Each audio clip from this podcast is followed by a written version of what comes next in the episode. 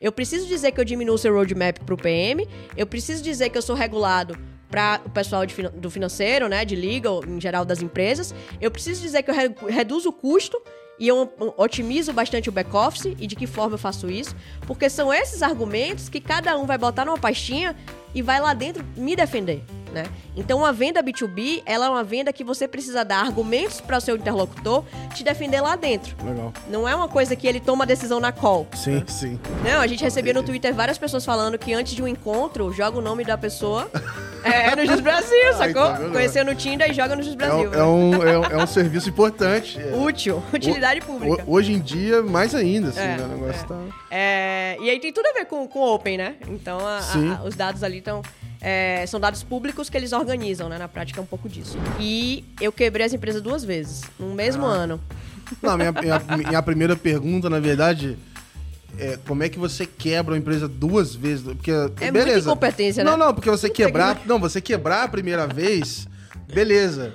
Mas você conseguir. O fato é, como é que você reergueu ela pra conseguir ter a possibilidade de. É bem de isso.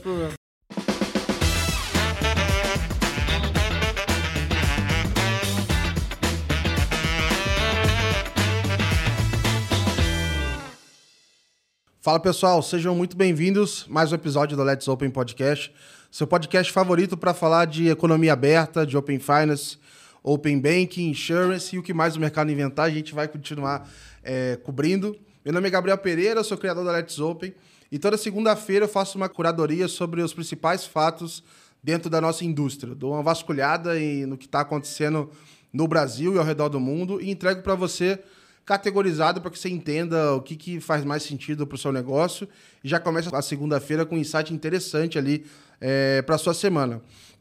Aqui no nosso podcast, a ideia é que a gente discute é, diferentes vozes da indústria para a gente saber os pontos de vista diferentes, de fato, como é que o nosso ecossistema está sendo criado.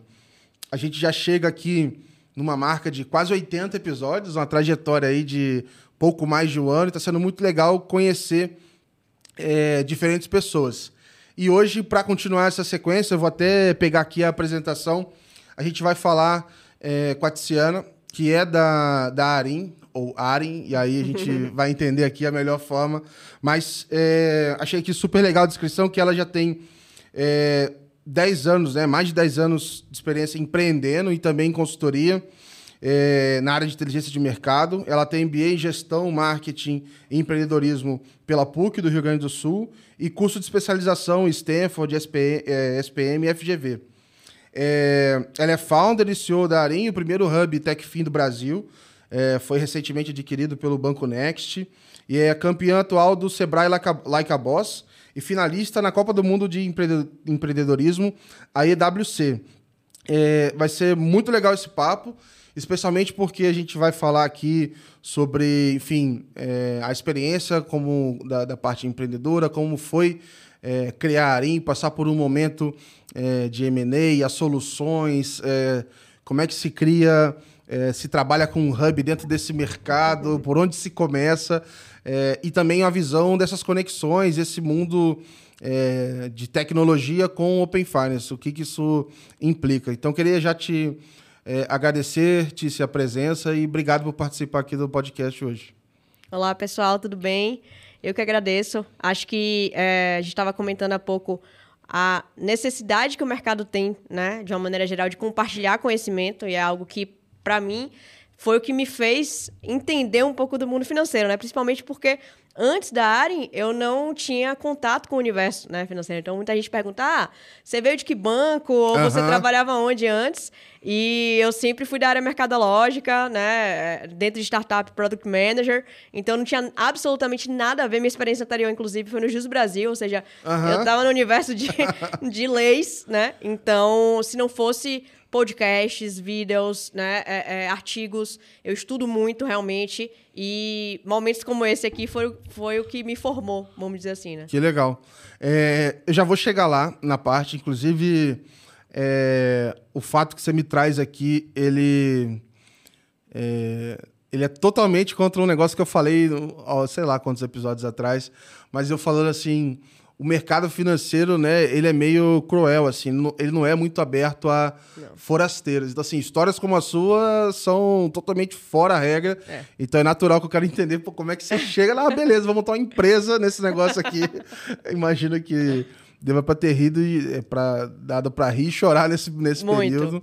Mas eu quero conhecer um pouco mais é, do seu lado pessoal, assim, é, saber de, de onde que você é, enfim, o que, que você fazia antes, conhecer um pouquinho de você fora do, do trabalho, assim. Boa. Então, eu sou a Tice, tenho 32 anos, né? Sou natural de Salvador, Bahia. Acho que meu sotaque entrega. é, e eu costumo brincar que eu comecei minha trajetória de empreendedorismo é, na escola, quando eu participava de gincana, né? Quando a gente olha, quando a gente é mais, mais nova, e a gente se desafia em oportunidades, né? É, se arrisca, toma, toma riscos ali.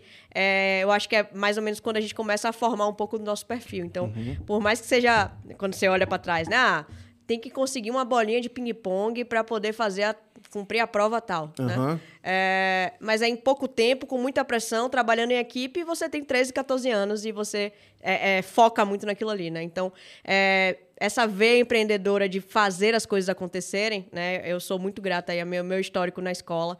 É, e daí eu saí direto para a empresa Júnior, né? Na, entrei na faculdade, primeiro dia, já fui para a empresa Júnior. Ah, fui legal. presidente da empresa Júnior de comunicação lá da, da UFBA, né? Qual da era o nome? Produtora Júnior. Eu fui muito ativo no movimento de empresa Júnior também. E na época eu estava na É porque assim, eu, eu comecei na faculdade e depois eu mudei aqui para São Paulo. Sim. Então, na época de 2013, 14, eu tava na FEA Júnior, assim. Na FEA? Sim. E eu virei rato de média, porque é, eu, eu nunca ruim. tinha viajado de avião e aí eu ia para todos os eventos, eu ia. Boa. Eu fui, depois eu fui diretora de desenvolvimento da federação. Ah, lá, que legal. Baiana. É, e, putz, foi uma trajetória no MEG excelente. A gente, é, como empresa de comunicação, né, a gente meio que não, não, não é muito forte naquela parte de gestão, uhum. de uma uhum. maneira geral. E aí, na época, tinha um, um, ranking, né? Não sei se na sua época tinha isso ainda. E a gente pegou a... A, a empresa júnior, ela estava em ma, posição mais de 400, né? Uhum. 400 não sei quanto.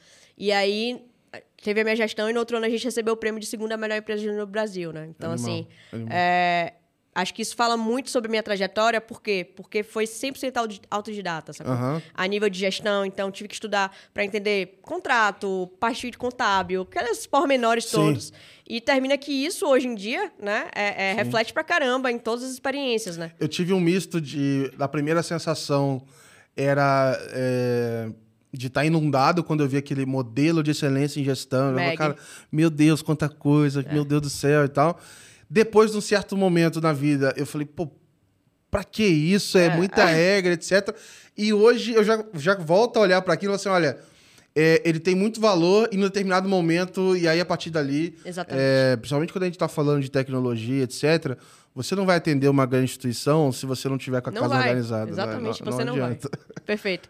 E eu passei por isso, né, agora. Recentemente a gente deve falar sobre isso no, na hora que a gente vai falando de M&A, mas na prática ali, uma, uma startup de um ano e pouco, né, ser vendida para o Bradesco, é, só se ela tiver muito organizada ali por uhum. dentro, né, porque a gente passou por muita auditoria. É, mas aí, ali eu saio do MEG, né, e eu já vou direto empreender. Então esse é um, é um ponto que, assim, de uma maneira geral, as pessoas estagiam e se uhum. frustram, né? Porque o, o, no MEG você tem ali muita autonomia, mas eu já fui direto empreender. E aí a galera pergunta assim: ah, legal, você foi empreender, né? Então você foi fazer o quê? Então eu fui empreender com dança. Com dança? Ou seja, eu tenho uma, uma Tecfim, mas eu comecei empreendendo com dança, né? Caramba. Isso é, é, muito louco. Então eu montei um espetáculo de, de dança na época, né? E eu transformei o espetáculo né, em um produto cultural e eu captei investimento como um negócio, né? Caraca, que legal. Então eu não fui ali, é, eu não prospectei alguém para investir no meu projeto de cultura.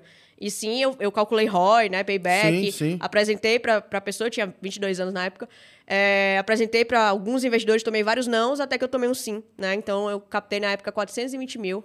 É, e a gente montou o espetáculo, etc. Me passa umas dicas aí. Você vê que esse negócio de captar começou cedo.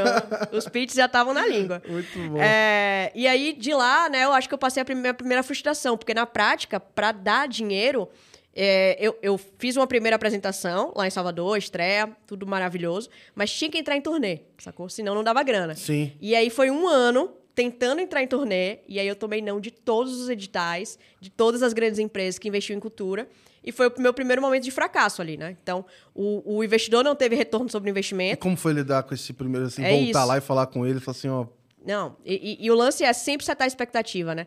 Então, eu não deixei pra avisar ele depois que No passou um ano, aham. né? Então, e, e também a importância, e isso vale pra assim, para todo mundo que tá assistindo, que pensa não, em projetos pessoais de uma maneira geral, não só quem empreende, a importância do contrato, sacou? Uhum. A importância de, na, na hora que você tá é, de bem com a pessoa, vamos dizer assim, Sim. né? Você realmente pensar em todos os Às aspectos. vezes você não quer, estragar, entre aspas, estragar o momento É, e, e botar um contrato tudo, na mesa é. e tal. E quem fez meu contrato foi a empresa Júnior de Ah, direito lá da, que- da, da ah, Bahia, que né? legal, que legal. E eles pensaram na cláusula de se não, se não De rolasse, o que, é que- saída, é, o que, é que ou de- acontecia. de fim. e tava tudo muito bem amarrado, foi bem tranquilo, né? O cara, enfim.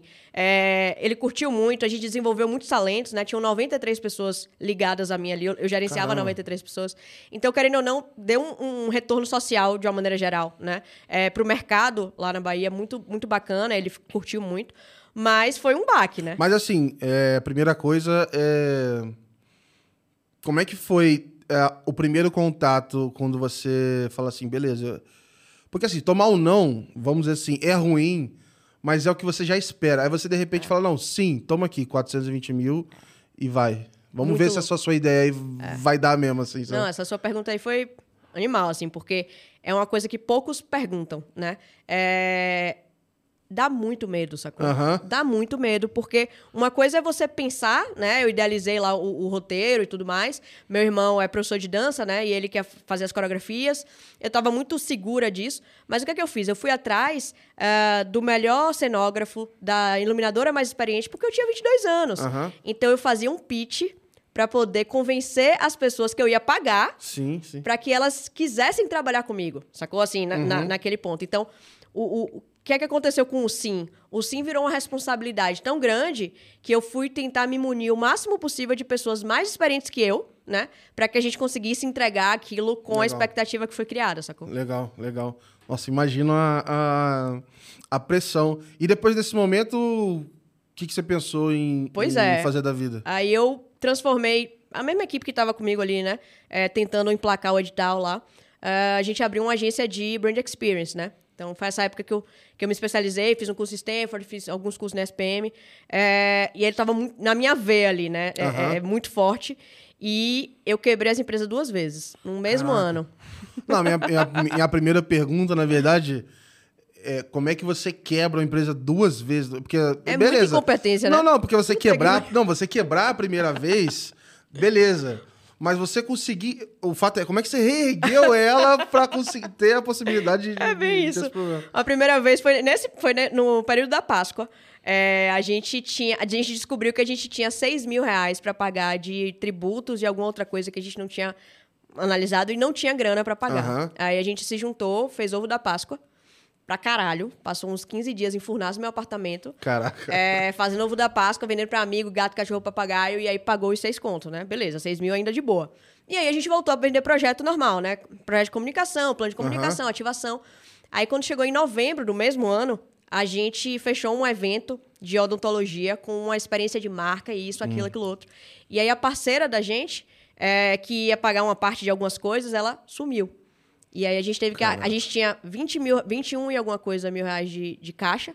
E deu uns 22, 23. Então, assim, é, quebrou tudo, assim, né? Não- não- a gente Sim. tinha que realmente arranjar dinheiro para pagar as coisas. e tem esse lado de é, Confiança. evento e etc. que falam que assim, muita empresa quebra crescendo, né? É, porque aí, imagina, beleza, você fez lá o evento, até você cobriu isso, mas aí o Acabou seu prazo para receber é lá na frente. Exatamente. E, tipo, como ela, como ela, ela sumiu, a gente não, não fez. Então a receita não entrou. Esse foi o rolê, sacou? É, e aí ia rolar a virada cultural, não sei se rola isso aqui em São Paulo, Sim, na faculdade e tal. E tinha uma faculdade lá, eu já estava formada, mas tinha uma faculdade que ia fazer uma virada cultural. E aí a gente aprendeu na Páscoa que doce tinha uma, uma margem muito boa, né? Então a gente foi e fez uns cupcakes. E aí foi lá vender. Chegando lá, a gente vendendo pra caramba. É, e aí a gente viu que ia durar mais 20 horas a festa. E não tinha rango, assim, não tinha Aham. comida, sacou? Aí a gente foi no mercado, comprou salsicha, pão, fez um, um panelão de cachorro-quente, voltou lá e ficou vendendo a madrugada toda. Acabou a salsicha, a galera no final tava comprando pão com molho a dois reais, sacou? Caraca. Porque tava todo mundo de larica lá morrendo de fome.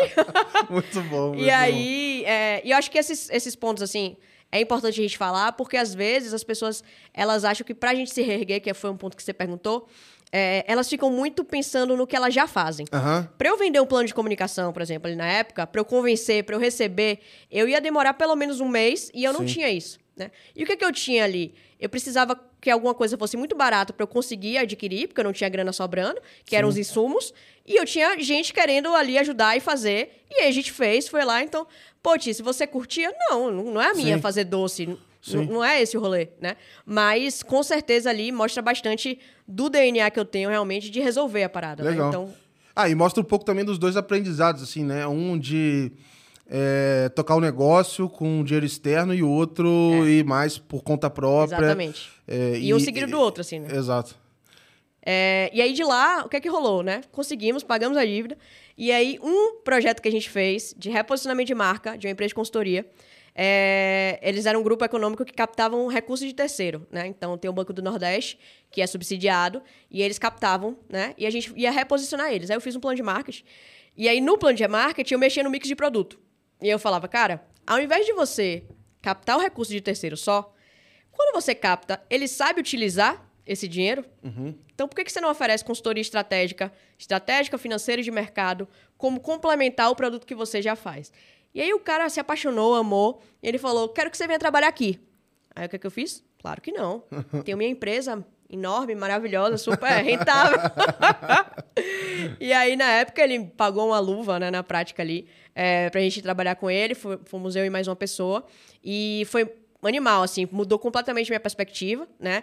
É, Pô, mas o time que não foi deve ter ficado o pé da vida, né? não, eles Pô, fo- é, vazaram, foram fazer outras coisas, né? Uma delas, inclusive, é minha head financeira na Arin. Ai, que legal, É. que legal.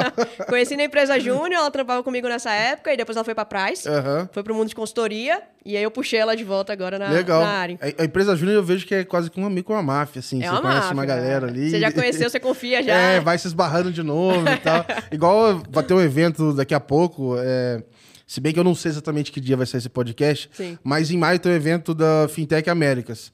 É, vai ser em Miami. E aí eu lembrei que tinha um cara da empresa Júnior que tá morando lá. Falei, pô, e aí, vamos tomar um café aí e tal, vamos conversar. Muito bom. Mas tá todo mundo espalhado e você acaba se reencontrando. É, assim. a gente aqui, né? Do É, nada, você os se dois... acha, já, já tem assunto pra. Já, pra já tem, tempo. já tem. Então, o, o- a perspectiva foi diferente, inteligência de mercado é bem diferente de, de brand experience, né? Então, eu tava muito mais focada ali em realmente viabilizar a expansão comercial. Então, pô, eu sentava com é, é, Carmen Stephens, né? Com Bob's, eu fiz o projeto de expansão da Aham. franquia do Bob's na época. É, e esses pontos são pontos de mais grana, né? E aí que chega uma parte da minha história que é mais crítica. Hoje em dia é muito mais fácil de falar, né? A, a OMS já reconheceu o burnout como uma doença. É, mas na época ali, eu tô falando de 2014 para 2015, se não me engano, é, eu estava gerenciando uma carteira de meio milhão, né? Eu tinha 24 anos. Caraca. E eu era responsável por vender o projeto e executar. Pressão pra caramba, Sim. né? E uma coisa que eu tava falando hoje num, onboard, né, lá na Arin, é, experiência, de uma maneira geral, ela depende muito de duas coisas, tempo e oportunidade, né? Então, não é só tempo e não é só oportunidade. Às vezes a pessoa tem 10 anos de experiência, né, é, de, em determinada coisa, mas ela se expôs a poucas oportunidades diferentes. Aham. Então ela não conhece quase nada. E outras pessoas, por mais que já tenham se exposto a muitas coisas, se isso foi em um ano, dois, ela ainda precisa de mais tempo para ter um pouco mais de experiência. E aí, quando eu falo experiência, é olhando muito para inteligência emocional, sacou? Aham. Então, eu não estava preparada emocionalmente para lidar com aquele tipo de pressão, né? É, naquele momento, principalmente, né? Ah, e era uma.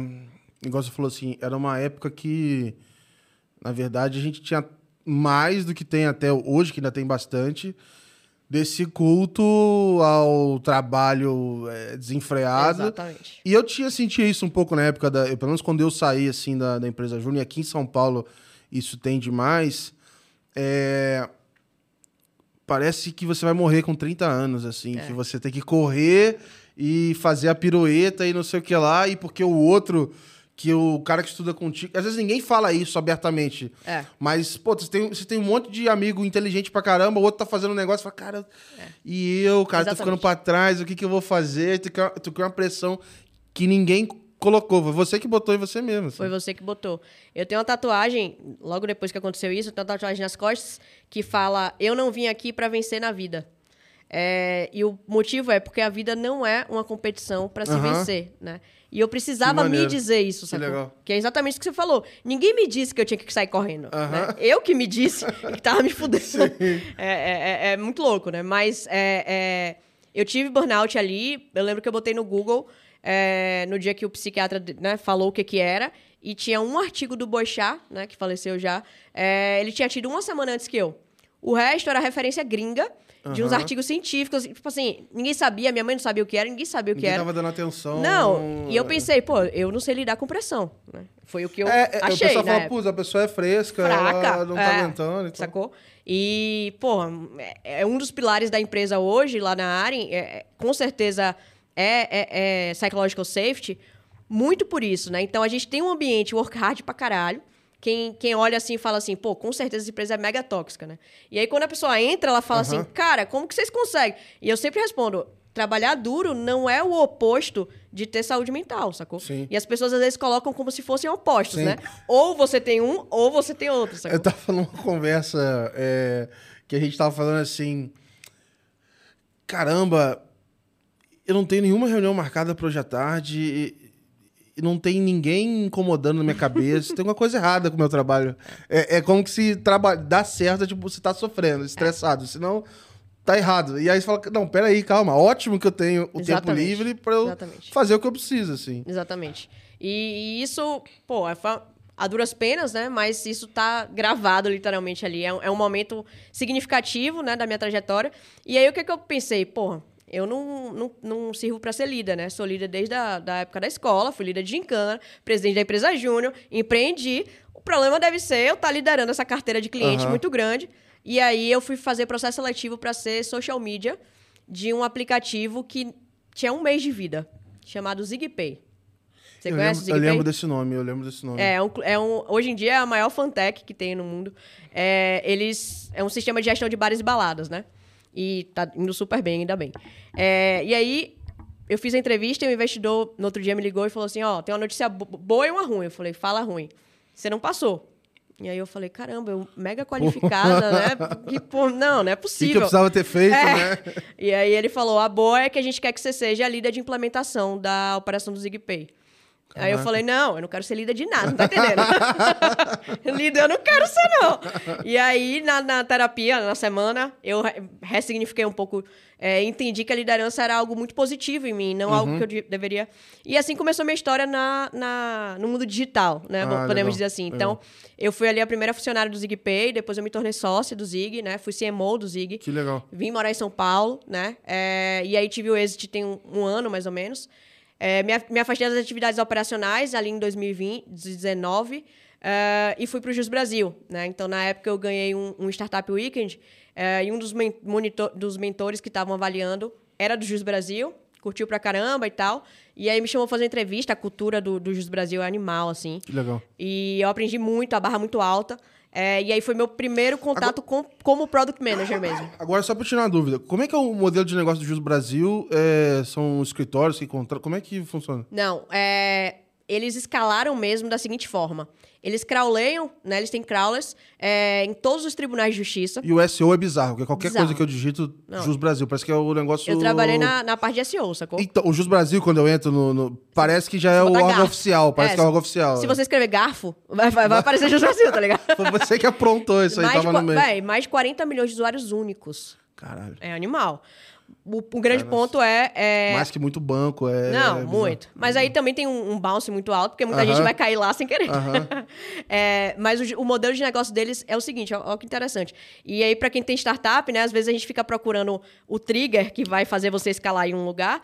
Eles achavam que era assinatura, né? Aham. Vender assinatura. E aí uma pessoa deu ideia de, ó, você já viu quantos cliques de cópia de jurisprudência a gente tem aqui? Muita gente copia nossa jurisprudência. Vamos bloquear? Aí, quando eles bloquearam a cópia da jurisprudência, pipocou a quantidade de assinaturas. E aí, eles bateram mais de 100 mil assinaturas porque eles Ah. bloquearam a cópia. Então, O, que é- era o que gerava valor pra quem... E ninguém. Pô, vamos fazer uma feature de copia-cola de jurisprudência? Ninguém pensou nisso, sacou? Tinham várias outras features mais elaboradas e o rolê foi esse. Então, eles têm um modelo de negócio muito pautado ali no advogado, na pessoa, né? na verdade, na pessoa que trabalha no mundo jurídico, que precisa de informações. E tem um outra, uma outra plataforma que eles têm, que aí é mais para escritório, que é tipo um RPzinho ali focado, né? Mas o grande lance deles é a informação jurídica mesmo. Caraca, cara. É. Mas é, animal. engraçado, assim, me parece que é tipo um órgão oficial, porque Parece. sempre. Você procura alguma coisa, tá lá. Tá lá. assim. E o nome, né? Jus Não, Brasil. eu digito o meu próprio nome pra, É. pra ver. De vez em quando, eu faço isso de tempos em tempos. Cara, o que, que tá rolando com o meu nome? Será que isso tem um processinho? É, o que, que tá rolando? E aí aparece lá, Jus Brasil. Não, o a gente recebia no Twitter várias pessoas falando que antes de um encontro, joga o nome da pessoa é, no Jus Brasil, Ai, sacou? tá vendo? Conheceu no Tinder e joga no Jus É, Brasil. um- é um, é, um, é um serviço importante. É. Útil, utilidade pública. Ho- Hoje em dia, mais ainda, assim, É, né? O negócio é. tá. É, e aí tem tudo a ver com, o Open, né? Então, a- a- os dados ali estão... são dados públicos que eles organizam, né? Na prática é um pouco disso. Muito legal. E eu acho que também tem esse lado de. E aí, sei lá, no, atendendo escritórios, etc. é, esses dados que são públicos, eles são muito consumidos por várias empresas para avaliar, enfim, onboarding, Recrutamento. crédito, recrutamento. É, então, assim, ter só a informação. Porque, assim, a API pública é muito boa, mas ela fica fora do ar, ela tem uma série de problemas ali. então, a camada de organização a mais não E o- faz mal pô, ninguém. E o Crowla quebrava sempre, né? Porque os- é, o Tribunal do Pará mudou o PDF e uma coisa É, quebrava é, o sim, né? sim. Mas, com certeza, um dos, um dos focos hoje em dia do, do juiz são APIs B2B. Então, são grandes empresas que consomem essas APIs para poder validar esses pontos Sim. que você falou, né? Legal. E em que momento. Foi do Jus que você já passou para. Foi nesse momento. Em que momento que você falou assim, ah, beleza, realmente eu sou líder, é isso aí, vambora, vou, vou voltar. É, auge da pandemia, meio de 2020. O Jus Brasil foi meu primeiro trabalho CLT. E aí, o mesmo investidor, aquele que, que me ligou Aham. dizer que eu não passei, né? Então, ele foi meu investidor no ZigPay, a gente criou uma super relação, claro. E aí, ele me ligou e falou assim: é, Eu quero que você volte a empreender. Aí eu falei: tá de brincadeira comigo. meu, meu primeiro, Sempre décimo terceiro. Sempre tem uma galera pra bagunçar a nossa, nossa vida. Eu ia ter férias e décimo terceiro, o cara veio pra cá. e aí, eu, aí ele falou, né? É, é uma empresa, a ideia da gente é investir dentro, dentro da pandemia justamente para ver se rola alguma, alguma oportunidade. A gente juntou alguns investidores, fez um fundo pequeno ali. É, e a gente quer você, tem que ser você, porque o Pix vai crescer com muita rapidez. Aí eu, tipo assim, que, que, Pix? O que, que é aham, Pix, aham. né? Tipo assim, eu tava ali no auge das leis, né? Sim, sim. trabalhando pra caralho com growth e com, com produto digital no mundo jurídico. E aí ele veio com o Pix, aí eu joguei no Google, vi que o Banco Central ia lançar um pagamento instantâneo. E aí é interessante vocês verem como quem tá de fora do mercado financeiro não entende realmente, né? Às vezes a gente fica, cara, o cliente não tá entendendo o que eu tô falando. Ele realmente não tá entendendo. Porque Sim. quando eu li pagamento instantâneo, eu não vi nenhum valor. Eu fiquei, sim. Vai- ah, a transferência vai cair na hora. E eu fiquei meio assim, tipo, o TED já cai. Sim, Não, sim. o TED tem um delay de 30. O rolê é muito mais embaixo hoje em dia, né? Obviamente É. a gente sabe, eu, né? Eu sou especializado nisso hoje em dia. Mas não me gerou na hora nenhum tipo de disrupção, Sim, sacou? sim. Porque eu não tava ali na, imersa nos problemas tecnológicos, principalmente. Eu, né? eu acho que isso é um pouco da, da beleza é, desse mercado, porque, assim, eu, eu nunca dei muita bola pro banco de varejo, assim, eu achava que era Sim. agência, eu não vou trabalhar com isso não e tal. Sim. Mas você vai entrando, aí eu descobri que, assim, muitas coisas não são tão legais assim, ou experiências são ruins, é, às vezes por porque decidiram fazer daquele jeito mesmo, mas muitas vezes tem várias limitações técnicas ou regulatórias que você tem que Exatamente. pensar a ser super criativo para achar uma solução para aquilo. assim. Perfeito. E foi nesse nicho, exatamente nessa dor que a gente entrou. É, o produto principal era um core, era um core bancário ah, nativo para fintechs e, e empresas que não fossem grandes bancos Aham. e que não tem E no meio da pandemia tá todo mundo, "Ah, quero virar banco também, vou aproveitar. Exatamente, Tá digitalizando tudo. E, e agora é só digital, ninguém vai mais sair na rua. É, E, E, aí, quando ele falou, eu depois eu liguei pra ele e falei, ó, ele, ah, eu quero que você troca- tocar a parte de growth. Aí eu falei, é o seguinte, eu posso ir tocar a parte de growth, mas só se você me der carta branca pra, se eu performar o suficiente pra me tornar CEO, eu, po- eu poder. Que legal. Aí ele, claro, tipo assim, não, Aham. não tem problema e tal. Eu falei, não, é porque eu percebi na nas minhas experiências em que eu não fui líder, ou que eu não fui, é, é, é, que eu não encabecei a estratégia da empresa, o quanto aquilo me faltou, me faltou, Aham. né? E isso é muito legal de você se reconhecer e saber o que, que você quer naquele momento Bom, da sua vida, né? Mas tem um chão grande entre quase não aceitar o emprego com o nome de líder e nós falamos, eu quero e beleza, eu entro de growth, mas a minha visão é essa daqui Exatamente. É, terapia pra caramba. né? Muito bom. É, e se, se expor a essas experiências, sacou?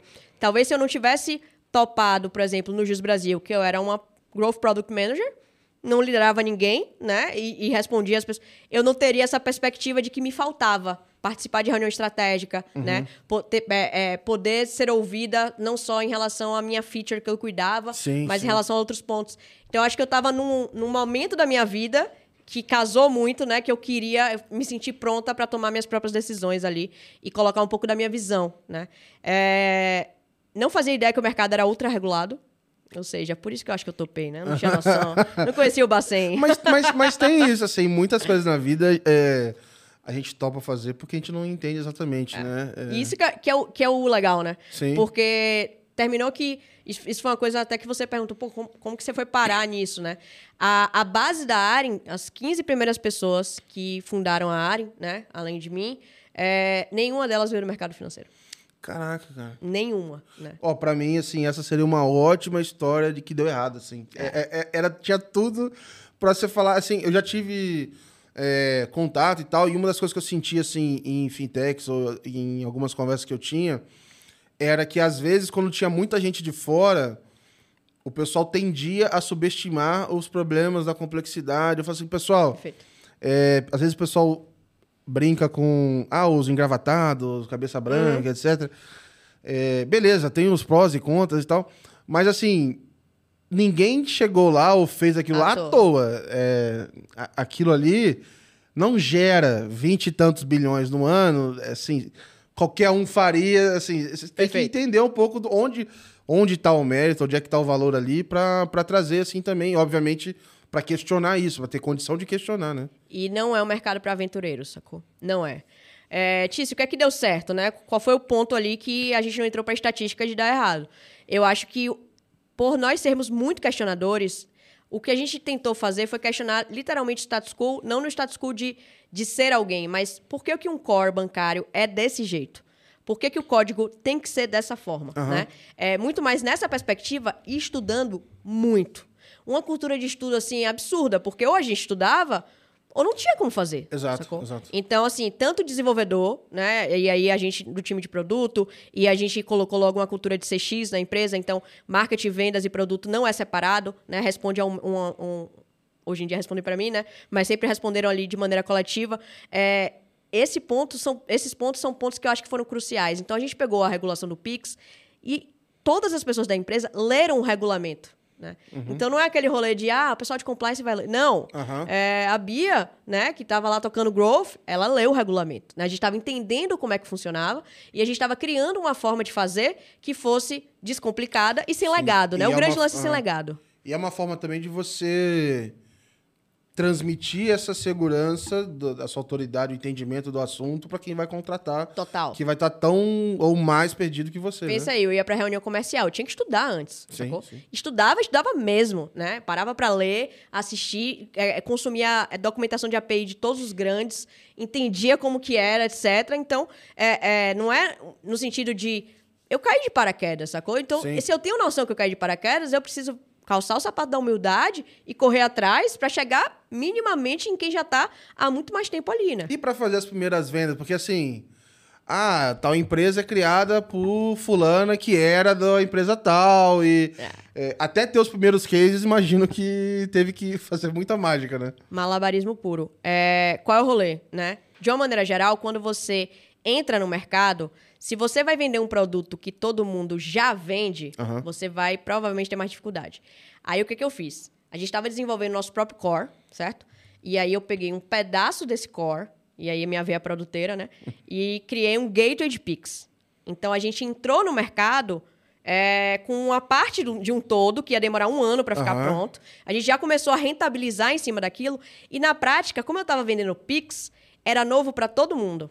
Então não existia referência Sim. sobre Pix. Então o que é que eu falava numa, numa call, né? Num- num- ali no meio da pandemia, era call mesmo. É, do, sobre sistema legado. Então, ó, um banco, ele tem ali integrações para SPB, ele teve que fazer uma gambiarra para conseguir é, rodar no SPI, né? É, as outras empresas, você vai ver que você vai ter muita dificuldade. A gente nasceu para o Pix e para o Open Finance. Uhum. Então, as minhas APIs, elas foram já pensadas 24/7, né? É, e aí eu trazia isso a nossa é, o fato de ser novo como um diferencial sacou? Legal, legal. e isso abriu muitas portas assim no sentido de a gente não tinha é, é, nenhum investidor por trás que era do mercado financeiro, né? Então não tinha como abrir portas, era literalmente prospecção ativa, né? É, outbound mesmo, e conseguir ali traduzir, aí foi o ponto que você falou, o fato da gente não ser do mercado financeiro ajudou muito, porque a gente explicava de uma forma que as pessoas entendiam. Ah, legal. legal. Então, ali quando eu falava no Zap, às vezes com alguém, no LinkedIn, uma postagem, a pessoa, ela entendia e falava, eu quero. Uhum. Né? Então foi mais nessa linha, assim. Legal. Eu, assim, é, recentemente, quando eu, eu, tive a oportunidade de trabalhar é, na Tino, que era Trupei, virou Tino agora. Sim. É, e a gente estava construindo, assim, várias estruturas do zero lá e tudo mais. E era um mundo que eu não tinha tanto contato. Então, assim, a... É, toda essa infra, assim, não tem um livro que você pega, assim, como construir uma fintech, né? Infelizmente não tem esse esse esse beabá. Vai, vai, vai sair em breve, assim. Mas assim, é... e aí assim, eu comecei a ter contato com algumas empresas e ver o que cada uma oferecia e etc e tentar entender. E de certa forma eu fiquei meio confuso, meio inundado e por isso eu precisava das conversas, para assim, cara, qual que é a diferença da estrutura de uma, de outra? Uhum. É, você fala assim para mim, ah, eu, eu eu tô ofertando um core aqui, você consegue criar a sua fintech, reduzindo muito uhum. aqui. A outra empresa também fala que faz isso, assim. Uhum. Na prática, onde é que tá, existem as diferenças, as diferenciações, vamos dizer assim? É, qual que é o Perfeito. pulo do gato? Porque igual um outro problema que acontece muito é no Open Finance, todo mundo fala que tem inteligência artificial que faz categorização, etc. Todo mundo. E como é que eu vou separar uma coisa da outra, assim, sabe? É, o, segu o segundo slide da nossa apresentação comercial ele é uma, um, uma mão assim, né? E é, tem escrito, não é o que você faz, é como você faz, certo? Então, os dois pontos principais, assim, da área, com certeza, são é, tecnologia e atendimento. É, o mercado financeiro, ele é uma tragédia no atendimento, né?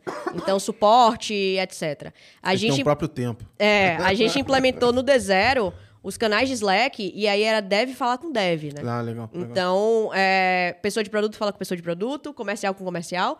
E isso diminuía nosso SLA absurdo. Hoje eu tenho uma first response em menos de 20 minutos, né? É, para B2B, isso é muito salary, né? Uhum. E aí a gente consegue fazer qualquer, qualquer, tipo de correção de bug hoje em dia, é, de, de, coisas que estão em produção em até duas horas. É um, é um, um, um, um foco que a gente deu justamente porque, putz, o mercado todo já é gigante. Gigante olha para problema e vê custo marginal. Uhum. Né? Se eu sou pequeno, os meus poucos precisam ser muito bem atendidos, Sim. senão eles vão para um gigante. Né? O preço vai fazer com que eles saiam. E esse é um ponto. Por exemplo, agora com a 293, né, é, a gente precisou adequar muitos clientes, muitas operações. Muito rápido também, né? né? Muito rápido. E eu estava falando isso até no Orrendes dessa semana. Eu falei, cara, a gente teve ali, foram uns sete ou oito clientes mais ou menos, que ter, teríamos que descontinuar a operação, né, teoricamente, é, ou eles teriam que ajustar a operação em vários níveis. Nível de contrato, é, KNAI, é, experiência do usuário, enfim, a gente listou tudo, chegou com um plano de ação para o cliente. Topa fazer? Se topar, a gente vai adequar e você vai conseguir operar. Top. E aí eu falei no Renzo, eu falei, gente, era muito mais fácil para ele procurar um, um, algum provedor de serviço que não estivesse nem aí para 293 uhum. e que ele fosse rodar. E essas empresas preferiram se adequar, mexer em operação, mexer em contrato com o usuário, do que sair da área. Legal. Eu acho que isso é um, é um indicador é, que tangibiliza isso que eu estou te falando do uhum. atendimento, né? Quando você fala assim, poxa, eu transformo sua empresa em um banco, né, e etc, etc, é, o, onde é que está a diferença? Quando um desenvolvedor for olhar a documentação da API, ele vai ver, ele vai ver a diferença. Uhum. Né? Então, quando eu tiver, como é o nosso caso, eu tenho um webhook e eu vou ter ali um band-aid, que a gente chama de band-aid, que é um pooling. O pooling, ele está ali para não deixar o webhook falhar, né? Mas eu tenho um, um, uma resposta do que está acontecendo em tempo real, e se não responder em tempo real, eu estou fazendo um ping e eu estou garantindo a informação. Aí você fala, pô, mas isso é o básico. Velho, os quatro, uhum. cinco é, players bem relevantes de Pix aqui no Brasil. É, a gente passou por eles, porque a gente era uma fintech muito pequena, operava com balde, né? Na época, logo no começo. E assim, as APIs difíceis, sim. complexas, complicadas, e o webhook não chegava, não tinha pooling, e eu não tinha informação de confirmação do Pix, né? Aham. Que é o básico. Então, às vezes, a gente pensa que fazer o básico é, não vai ser diferencial, mas é diferencial pra caramba. Sim. Quando a gente fala de tecnologia, porque no mercado financeiro é bem grande. é legado, né? Então, por que, que a pô, o cara não sabia que o, é, o webhook tinha que voltar em menos de 9 segundos? Ele sabe, mas ele não conseguiu, dentro do legado que ele tem ali, de um- às vezes de um mainframe, né? É, ele não conseguiu chegar nesse nível de performance e você fica lá sem o... Você não sabe o, o- qual é o feedback daquilo ali, né? Então, é, você pensar na experiência do desenvolvedor, para mim, ah, dentro desse mercado é algo muito relevante. Como ele vai integrar minhas APIs, né? É, qual, qual vai ser a documentação que tem disponível para ele? Como eu preparei os endpoints? Então, ao invés dele ter 13 endpoints, eu posso, poxa, eu consigo resumir isso em três. uma- vai dar mais trabalho para eu fazer, mas vai ser melhor para ele entregar. Então, isso são premissas que a gente tem na empresa. E aí a gente conseguiu fazer que, por exemplo, integração de BES, né? Geralmente demora no mercado entre 90 a 100 120 dias, no melhor dos casos. Na área são 45 dias. né? Legal, Então, isso porque a gente realmente pensa na experiência do desenvolvedor, né? Que é na prática quem vai usar o nosso produto. né? Sim. E aí, quando você fala disso, acho que é um desafio que está acontecendo para várias empresas agora. Acho que o Open Finance acabou é, fazendo com que grandes bancos começassem a ter áreas de desenvolvedor. Alguns não tinham, outros não passaram É a ter, estão começando a oferecer é, APIs. É, e esse tipo de empresa que tem como é, vende uma API e tem a documentação como o marketing, etc., explicando o produto, passou a ser mais comum, né? Talvez há cinco, há cinco anos atrás você não ia ter nenhum banco grande que ia ser seu cliente ou qualquer Exatamente. instituição e tal. Como é que você faz marketing nesse ambiente, assim? Porque você, você tem que falar com, com várias partes para conseguir chegar na decisão, né? A decisão Exatamente. é sempre colegiada. Como é que comunica com todo mundo, assim? Vou ver se eu vou responder ver- verdade ou não, porque meus concorrentes vão. é, é exatamente como você falou, é uma cadeia. Então eu tenho o tomador de decisão, eu tenho um influenciador, gatekeeper, que não vai deixar aquela pessoa tomar decisão. Então, CEO, geralmente, tá? CEO, CFO, CTO ou CPO, né? São as pessoas envolvidas, mas ali na prática eu preciso olhar qual que é o PM que está com a meta de colocar no roadmap daquela empresa uma integração melhor de payments, Aham. né? Essa pessoa é uma pessoa que tem a dor e tem a urgência. Sim. O C-Level não tem a urgência, né? Ele tá ali com metas gerais da empresa, mas na cabeça dele ele contratou uma pessoa de produto e uma pessoa de desenvolvimento que vão conseguir resolver. Essa pessoa de produto e desenvolvimento é que está procurando no mercado fornecedores para diminuir o tempo de desenvolvimento às vezes, porque não tem mão de obra dentro de casa, obviamente, Aham. para fazer aquilo, né? Então, toda vez que a gente pensa no go-to-market, a gente precisa mandar sinais, digamos assim, argumentativos. Nos momentos em que cada um dos touchpoints estão em interação com a gente, são sinais completamente distintos. Então, eu preciso dizer que eu diminuo o seu roadmap para o PM, eu preciso dizer que eu sou regulado para o pessoal de do financeiro, né, de legal, em geral das empresas. Eu preciso dizer que eu re- reduzo o custo e eu otimizo bastante o back-office e de que forma eu faço isso, porque são esses argumentos que cada um vai botar numa pastinha e vai lá dentro me defender. Né? Então, uma venda B2B, ela é uma venda que você precisa dar argumentos para o seu interlocutor te defender lá dentro. Legal. Não é uma coisa que ele toma a decisão na call. Sim, sim. é, é um, é um- é um fechamento mais difícil e É dependendo de quem, para quem está vendendo, o ciclo de venda deve ser bem maior. Bem né? maior, É, né? é. A gente, obviamente, quando a gente fala de gateway de pagamento, aí a gente tá falando às vezes de duas semanas, 30 dias, mas quando a gente tá falando de Banking as a Service, a gente tá falando de fato de coisas, a depender da empresa, um ano, né? Sim. Essas empresas maiores ali, tem empresas que a gente tá agora em processo de implementação que a gente começou a negociar em 2020, Caramba. 2021. Então, mais de um ano ali, a gente. E você tem que ter essa paciência, mas qual é o grande lance, né? Você precisa de fôlego. Você é uma fintech, né? A Sim. maioria, né? A gente é uma tech fin. Então, de uma maneira geral, você precisa ter caixa para você conseguir fazer com que essa maturação do cliente, que vai retornar em Aham. receita, né? é, não mate você de fome, né? Nesse Sim. meio tempo. Então, a gente criou produtos que são ciclos de venda mais curto para Ah, poder legal. oxigenar a empresa enquanto eu tenho produtos de ciclo de venda mais Legal. longo, né? Então talvez tá um pouco aí do lado de. lá de trás, lá de fazer a consultoria, de falar, ó, muda teu mix de produto, etc. Tá, tá puxando aí. A casa de ferreiro não é expectativa. Mas eu, eu queria entender assim: é, entre nascer e rolar o processo com o Bradesco foi um período muito curto. Muito curto. E ao mesmo tempo, você falou que é, Você entrou, não entrou como, como CEO, né? Isso Não, era o seu, seu, seu plano.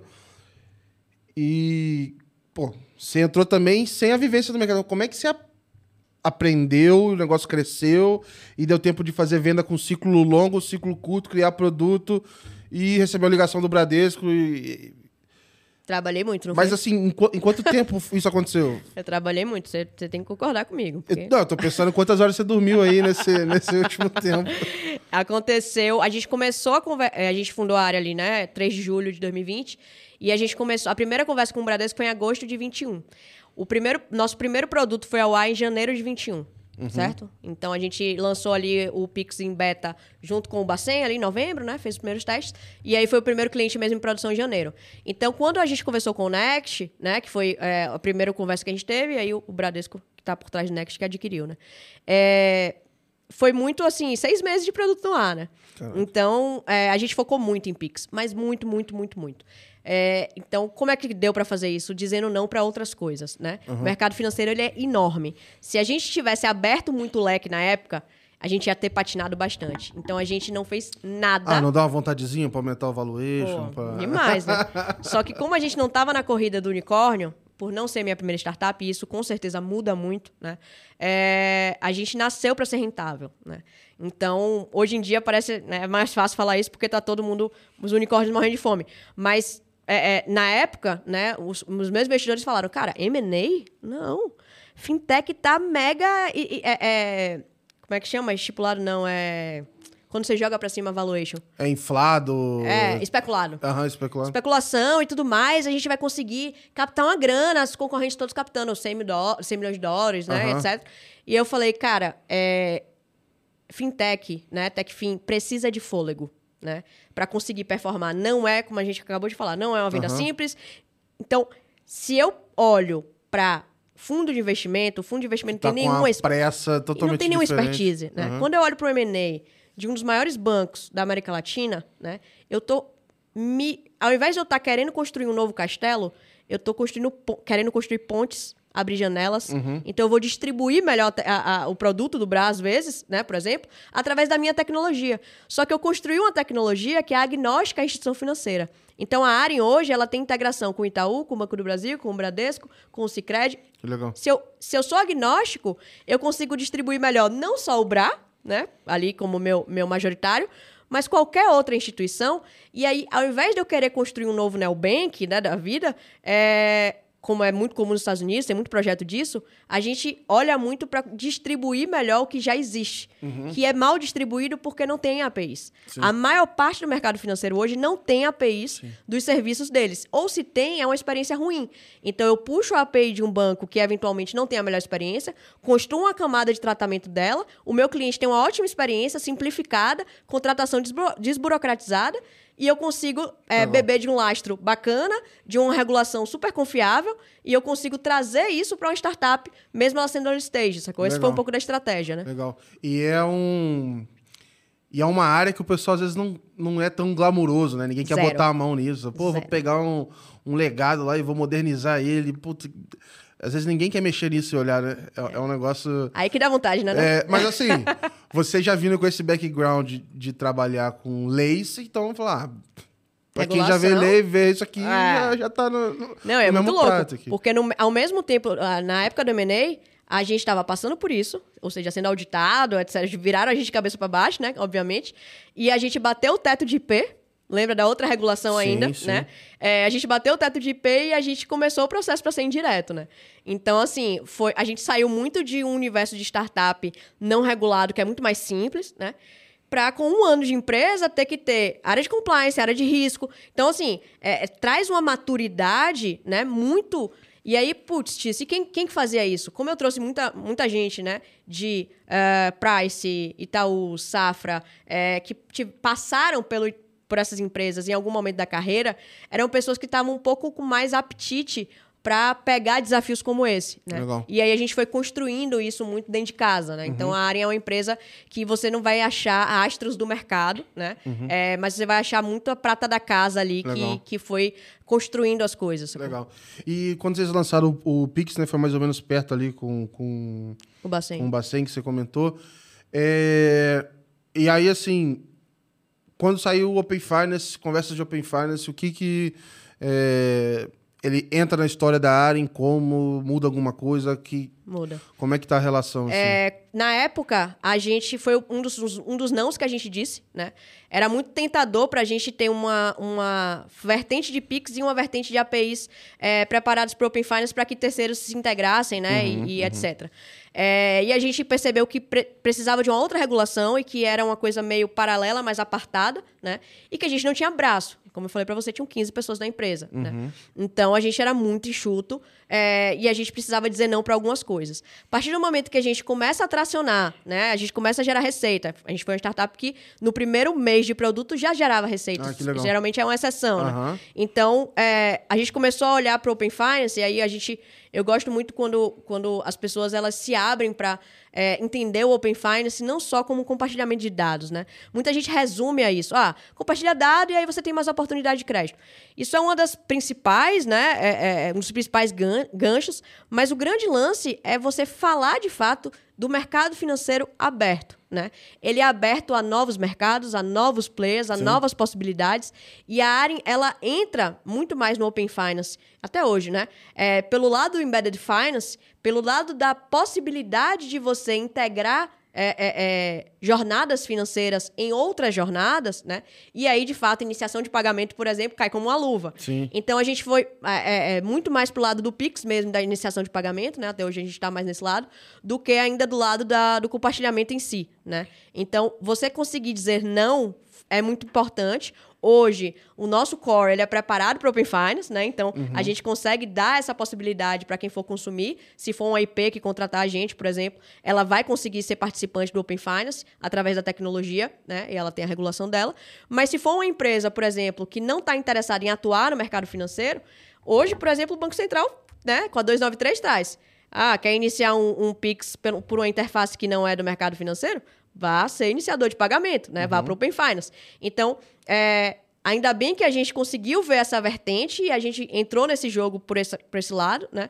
É, mas eu acho que é um caminho sem volta, né? Eu vejo ah, a tese central da Aren, né? Ela fala muito sobre seamless experience, ou seja, as pessoas elas não querem mais interromper as jornadas que elas têm para fazer alguma coisa do financeiro e voltar para a jornada.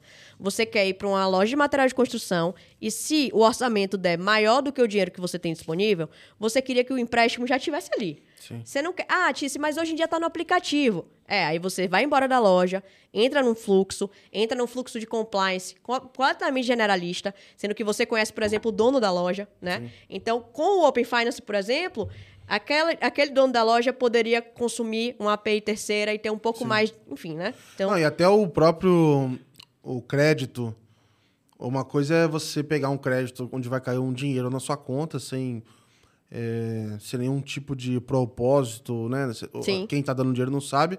E a outra é você ter algo aplicado diretamente Exatamente. a alguma coisa específica, né? Ah, eu estou comprando material de construção, eu estou pagando a faculdade do meu filho, eu Prestações. estou fazendo exatamente. é, é bem diferente. Acho que assim, certamente mudaria a propensão a, a pagar ou não. Exatamente. Coisa. Então, é, você olha a loja de material de construção na perspectiva financeira como um canal, né? Ali na prática. E, Tice, onde é que vocês entram? Para ela ser canal, ela precisa de tecnologia financeira. É por isso que a gente é TechFin e não fintech, né? Então, eu preciso distribuir melhor a tecnologia financeira. Qual é a tese da gente? Os bancos no mundo todo, eles são é, é, poucos por dois motivos. Acúmulo de capital, né? Obviamente. Mas conhecimento e detenção de conhecimento sobre tecnologia financeira.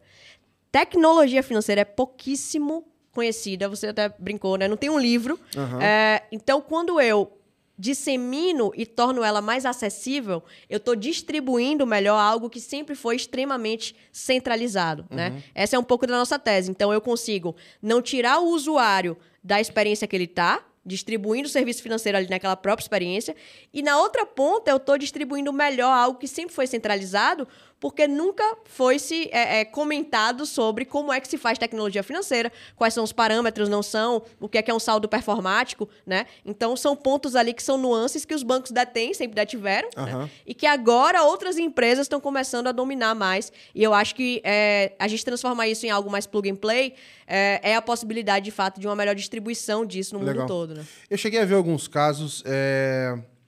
Lá fora eu vi isso, se não me engano, sei lá, o Wix, que aí tem uma capilaridade enorme, com iniciação de pagamentos. Estavam começando a testar algumas coisas, Sim. etc. Que era uma forma de levar para vários outros tipos de negócio. Sim. É... Esse tipo de distribuição, nesse nível de, é... de tamanho de cliente, etc., é algo que também faz parte, assim, que tipo de cliente vocês atendem ou para onde uhum. vocês estão olhando? A gente, é, hoje em dia, a gente atende bastante marketplace, e aí não só de varejo, né? O, o, modelo de negócio que hoje em dia se chama, muita gente chama de plataforma, né? Quando você conecta dois tipos de públicos ali através de um, de um denominador comum. É, Embedded Finance faz muito sentido, né? Porque você tem ali transações completas de A para B, é, e é com certeza o nosso, nosso carro-chefe hoje.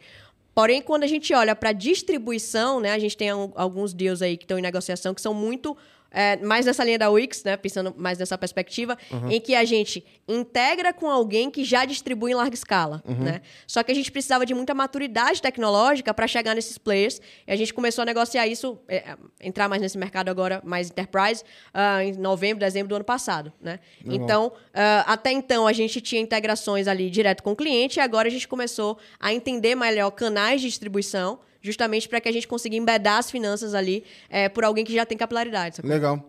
E tem algum lugar, é... às vezes não um lugar, né, mas pedaços diferentes assim de cases ou ecossistemas ao redor do mundo que servem de inspiração ou que vocês têm alguma é, referência interessante assim? A gente se baseia muito assim em vários aspectos no 11FS, né?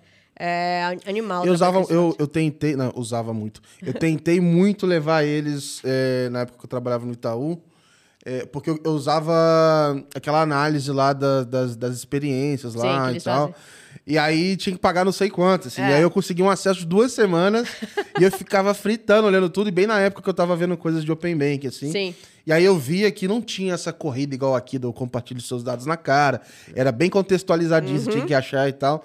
É, e achei genial, assim. Eu, eu, eu, gostei muito, assim, de usar. Eles... Os vídeos que eles têm, né? Até pro pessoal que tá aqui... É, é, assistindo a gente, que gosta de consumir esse tipo de conteúdo, no canal de, do YouTube deles são aulas. Literalmente, quando você brincou ali, não tem um livro sobre fintech, eu pensei, mas tem um vídeo do 11FS que eles são, assim, é, é, excelentes. Eles iam para o mercado, assim, entre aspas, fintechizado. Eles deram um passo atrás, hoje em dia eles trabalham muito com consultoria, né? É mais o, uhum. o rolê deles, a gente entrou em contato com eles e tal.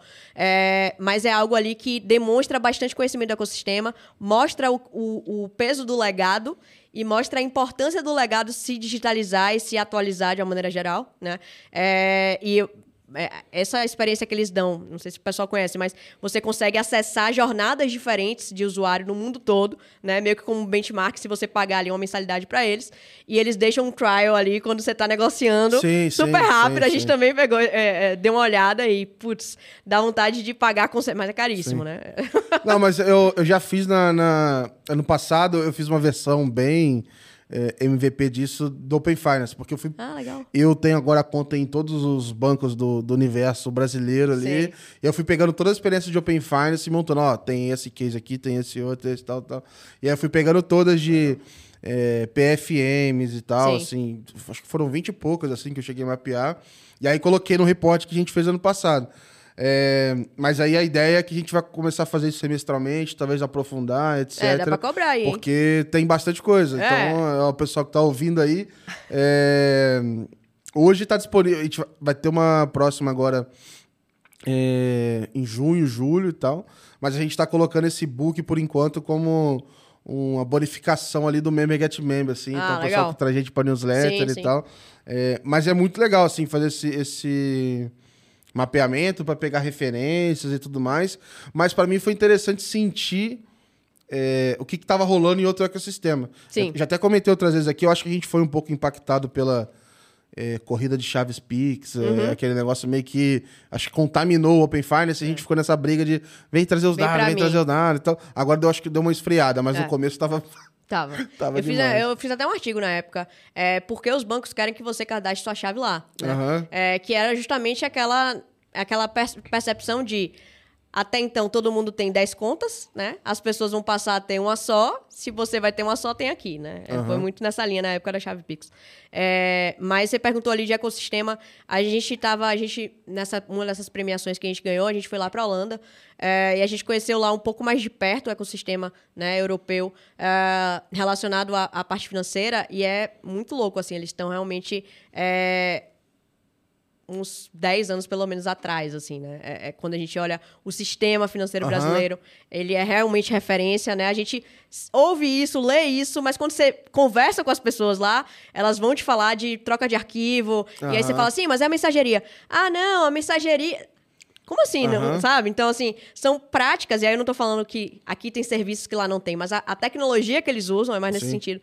Ainda tá bastante atrasada e eles são pioneiros do Open Bank, né? É, e você vê a diferença de adesão ali, olhando para Inglaterra e Brasil, e olhando para a Coreia, por exemplo. Eu acho que a forma, né, como o governo se posiciona e a forma que você comunica para os cidadãos brasileiros, né, como um todo, é, o que é aquilo ali, você vê a diferença entre os três países, assim, Sim. de adesão é muito significativa, saca? E eu, eu gosto de fazer uma pergunta que é assim: o que, que você acha que a gente deveria melhorar assim, ou o que, que a gente deveria fazer pro Open Finance melhorar, tipo, 100 vezes, assim? É, olhando pro futuro, ou, ou Uhum. algo assim, o que, que deveria ser estrutural para destravar adoções ou, ou algo nesse sentido? é descomplicar a explicação, sacou? É, Daqui que eu explique para você que você vai compartilhar seus dados, porque os bancos detêm seu histórico e com isso você poderia ter seu histórico sendo transferido para uma outra instituição para te ofertar algo melhor, você não vai me ouvir. né? Então, a gente tem hoje uma adesão da bolha, a bolha não só financeira, como as pessoas que são heavy users em geral de serviços financeiros, e a gente não consegue sair dali. Né? Então, de verdade, eu acredito muito que é reestruturar a disseminação da informação. Legal. A forma que a gente faz campanha, né? É, essas campanhas serem é, nacionais, você pegar artistas ali, né, que as pessoas se identificam, para, através de redes sociais, descomplicarem e O pessoal começou com o Gil do Vigor, lembra? Lembro. Tá, eita, tá Werneck também. É, e tá, um tá, teve, teve é. Chitãozinho Chororó. e um outro ponto uma que eu acho que é legal é a oferta no checkout, ela tá é, crescendo bastante agora. É, eu acho que as pessoas vão começar a entender um pouco melhor e, e- e como é no momento da dor, né? Aham. É, ó, você pode parcelar aqui, se você quiser, o banco tal tá te dando 12 vezes e a gente só dá 6 vezes. E aí a pessoa clica e começa a entender um pouco melhor a jornada, né? Então eu Legal. acho que é muito mais a gente trazer mais pro dia a dia, sabe? Uhum. Tangibilizar. É, eu, eu tenho observado assim que saiu um relatório agora de impacto lá no Reino Unido e melhorou muito o a parte de pagamento. E aí eu acho que tem muito a ver com o fato deles usarem isso para pagar impostos, etc. E Sim. aí acho que ajuda muito porque facilita o aprendizado, né? Entender o que, que é ali. dia a dia, exatamente. exatamente. É, mas tudo bem, eles têm um contexto onde eles não têm o Pix e, Sim. e aí também tem um benefício claro em fazer aquele pagamento diferente do que a gente tem aqui. É, mas eu acho que tem uns outros caminhos também da gente explorar. é, primeiro, a questão de fricção, que eu acho que quanto mais fricção no, no processo, maior tem que ser o benefício. Uhum. E talvez você não precise dar um benefício tão grande. Só se a fricção fosse menor, Uhum. você poderia brincar de outras coisas, assim. Eu falo com o pessoal muito de... Eu gostaria que eu fizesse... Eu, eu adoro simulador, assim. É, simulador, sei lá, de financiamento imobiliário, de Sim. veículos. Eu adoraria ter uma resposta muito personalizada, assim. Sim. É, pô, quando era mais novo, eu clicava lá no teste do BuzzFeed. Quem Sim. você se parece? e você vai lá e entrega a sua vida inteira, É. porque você quer ver o resultado que é, na teoria, ah, parece com você. e tipo assim, ninguém sabe, se analisa nada, né? É. Só cospe uma foto É, de volta. E você fala, ah, tem que parar. Ah, é, é, exato. Fica toda, pô, caramba, eu pareço. É, então, acho que assim, essa personalização de simulações, ofertas, eventualmente é, essas ofertas. Eu, eu, acho que vai começar a ter uma briga em algum momento no futuro de portabilidade, onde você vai ter ofertas antes de ir para o banco, assim. Uhum. Olha, eu me dá seus dados inteiros, eu te mando uma proposta aqui, você vê se tá, dá para trazer ou não. Sim, sim. É, acho que isso vai, vai ficar uma briga mais forte, assim, sabe? É. Até que vai chegar um momento, é, e eu espero que chegue, em que, de fato, seus, seus dados estejam onde você quer e nos players que você acredita, e não fique mais ali a briga para ter ou não ter, e a gente é, transponha essa etapa e foque realmente no atendimento, foque realmente. Porque é, é engraçado, né? As pessoas pedem seus dados ou elas pedem para você usar o Pix, qualquer coisa é, é relacionada à inovação, uh, e elas te atendem do mesmo jeito, o suporte continua horrível. O né? preço continua caro, pô. É, sacou? Então, não, a gente está super inovador, a gente implementou tudo de atualizado. Uhum. Mas você presta serviço da mesma forma que você prestava há 10 anos atrás, né? Sim. É, de tudo que está acontecendo agora, a gente está falando de outras inovações do Banco Central também, etc. Fala de é, CBDC, enfim, com anúncios para vir aí sobre uhum. piloto, etc. É, essas outras é, inovações também vão demandar conexões e infraestrutura e tecnologia. Uhum.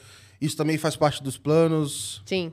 É, o plano principal começa com ajuste de, de banco de dados para premissas de blockchain, né? Então, a partir do momento que a gente começa a alterar a infra, a gente se prepara para conseguir performar melhor no que vem. Né?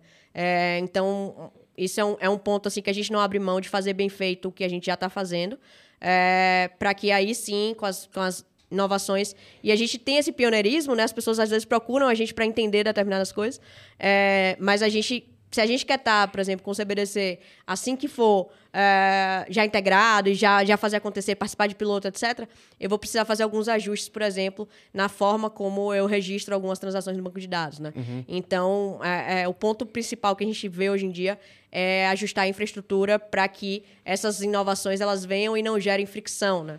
Até cross-border, né, de uma maneira geral, quando a gente olha pagamentos globais, a gente vai precisar, e é muito diferente a jornada quando você se depara num nó de blockchain ali, né, validando aquela informação, uh, do que registrando no banco de dados uhum. como o Keycloud, né, por exemplo. Eu, a gente está chegando perto do final e tem uma pergunta que eu não posso deixar de fazer.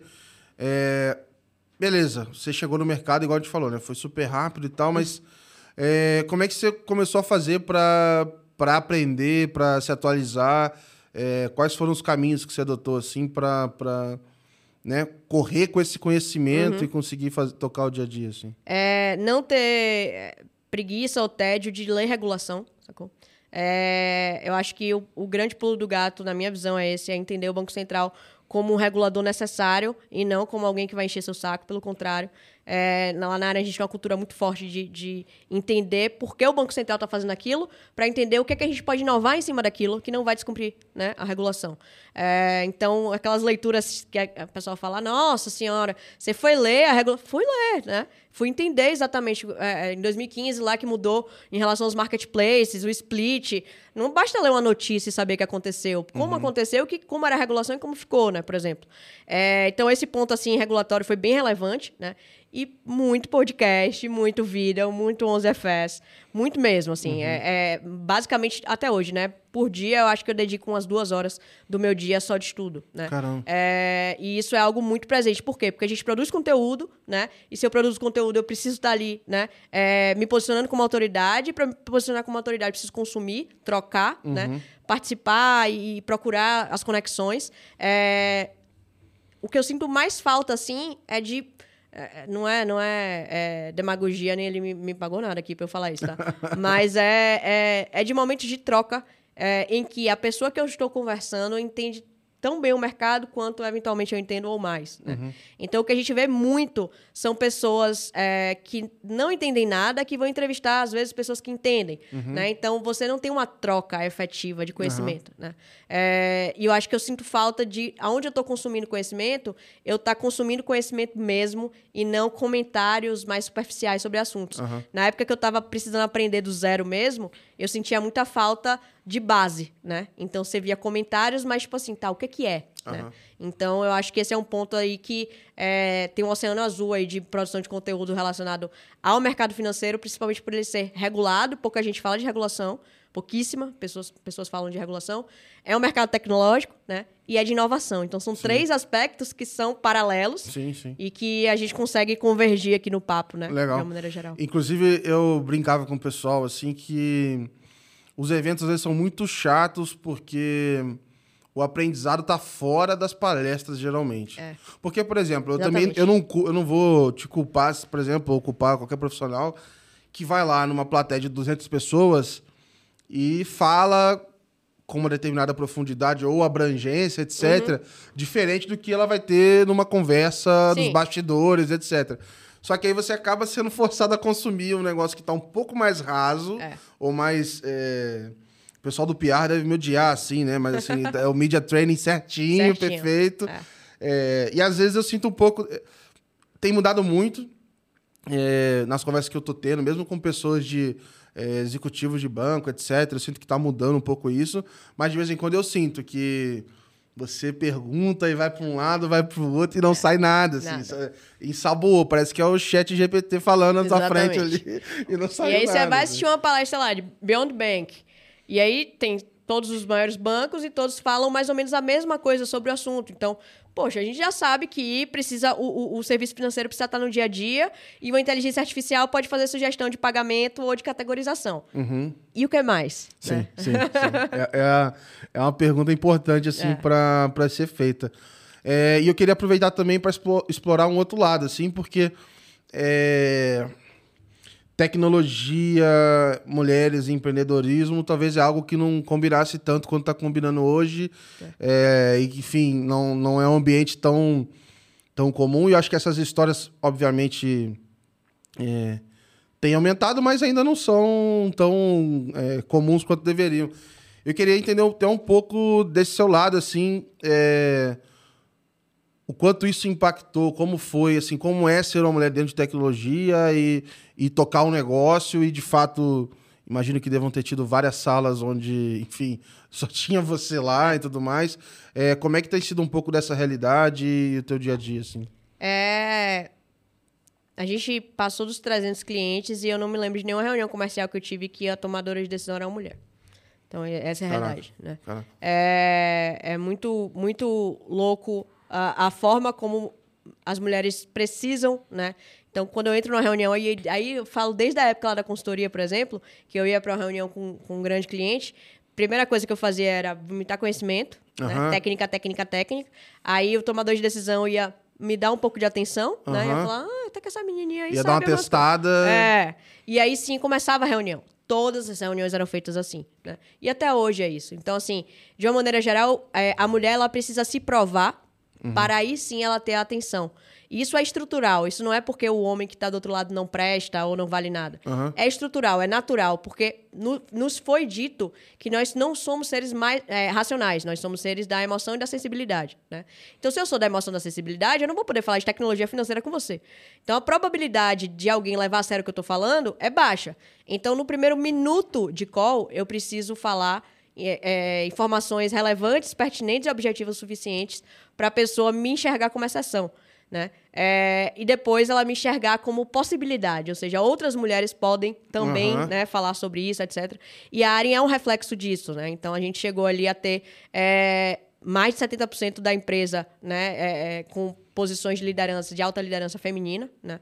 Então eu tenho ali diretora é, é, de legal é mulher, financeira é mulher, né? Eu tenho heads abaixo de mulher, manager mulher.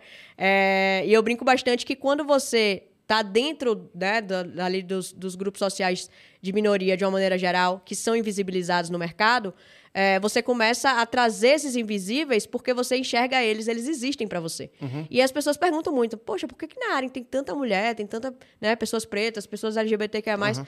é, vocês fazem algum tipo de política de diversidade? Aí eu, não, não, é porque eu sou a CEO e eu tô dentro desses grupos de minoria. Uhum. Então, quando eu olho ao meu redor, eu vejo mais pessoas possíveis do que uhum. você, provavelmente. Não tem nenhuma política né, de diversidade, por exemplo. Então, eu acho que esse lance de uh, mais, cada vez mais mulheres tentarem né, se jogarem aí nessa, nessa é, é, terem coragem de fazer isso, porque não é simples, né? É, faz com que mais pessoas possam ocupar outros lugares e com isso outras pessoas tenham mais coragem e aí a mudança começa a acontecer. Se eu te disser que eu acho que a mudança está acontecendo, né? Eu também estaria sendo um pouco utópica, porque na prática, como eu acabei de dizer, eu não tenho reuniões comerciais com Não mulheres de tomadoras de etc. decisão de produtos financeiros de tecnologia do outro lado. Não tenho. Né? Geralmente, às vezes, tem uma pessoa do financeiro, que é mulher, ah, mas ela não é a tomadora de decisão. Tem um CFO acima dela, que é Uhum. homem. Né? Então, eu acho que quando a gente coloca o papo na técnica, é eu e você aqui, né? Técnica é técnica. Se eu sei, você sabe. Não importa quem eu sou, não importa quem você é.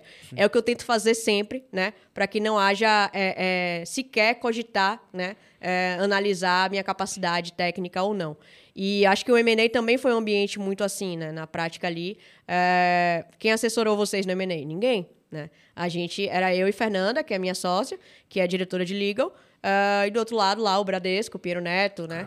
É, Não, não teve nenhuma assessoria. não, não. A gente contratou uma consultoria pontual para algumas coisas assim, mas era eu e ela pensando em todas as estratégias do deal Caraca. e E- negociando o deal. Eu sempre eu ouvi umas coisas que quando é, você tá nesse meio do caminho e tem que negociar, etc.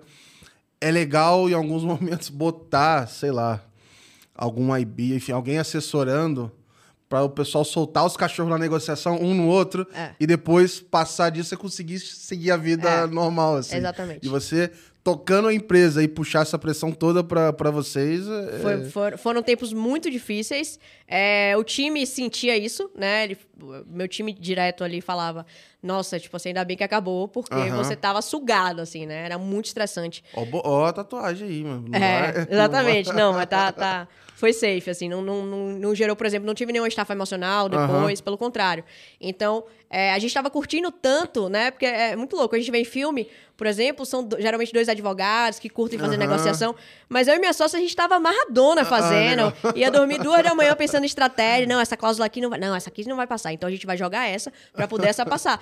E era assim, né? O M&A é isso. Então você cede, obviamente, né? Eles cedem do outro lado, a depender do quanto você se mostra relevante. E foi um deal, assim, muito bacana.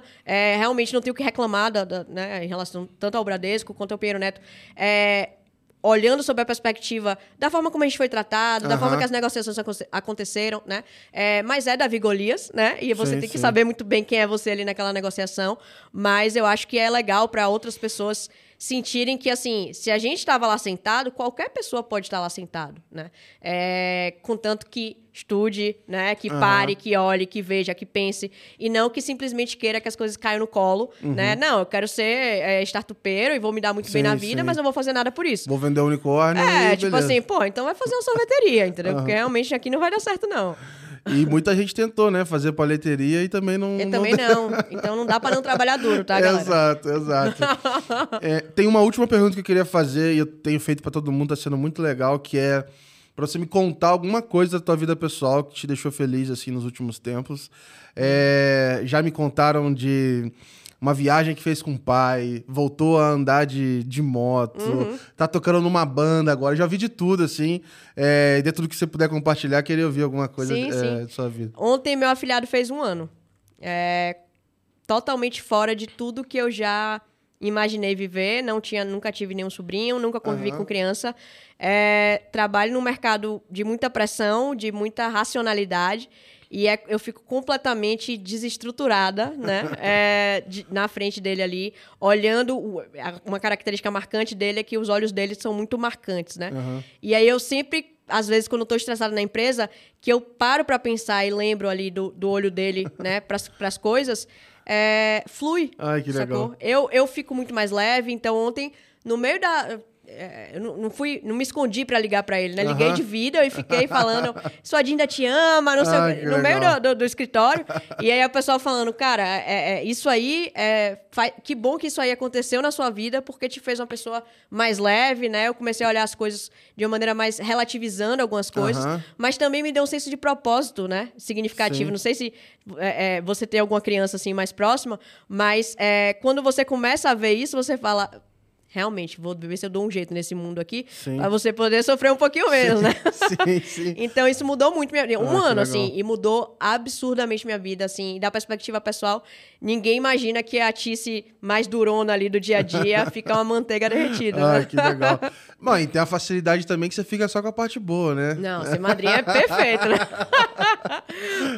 Obrigado mesmo pelo, pelo tempo aqui, pelo papo, dividir essa história.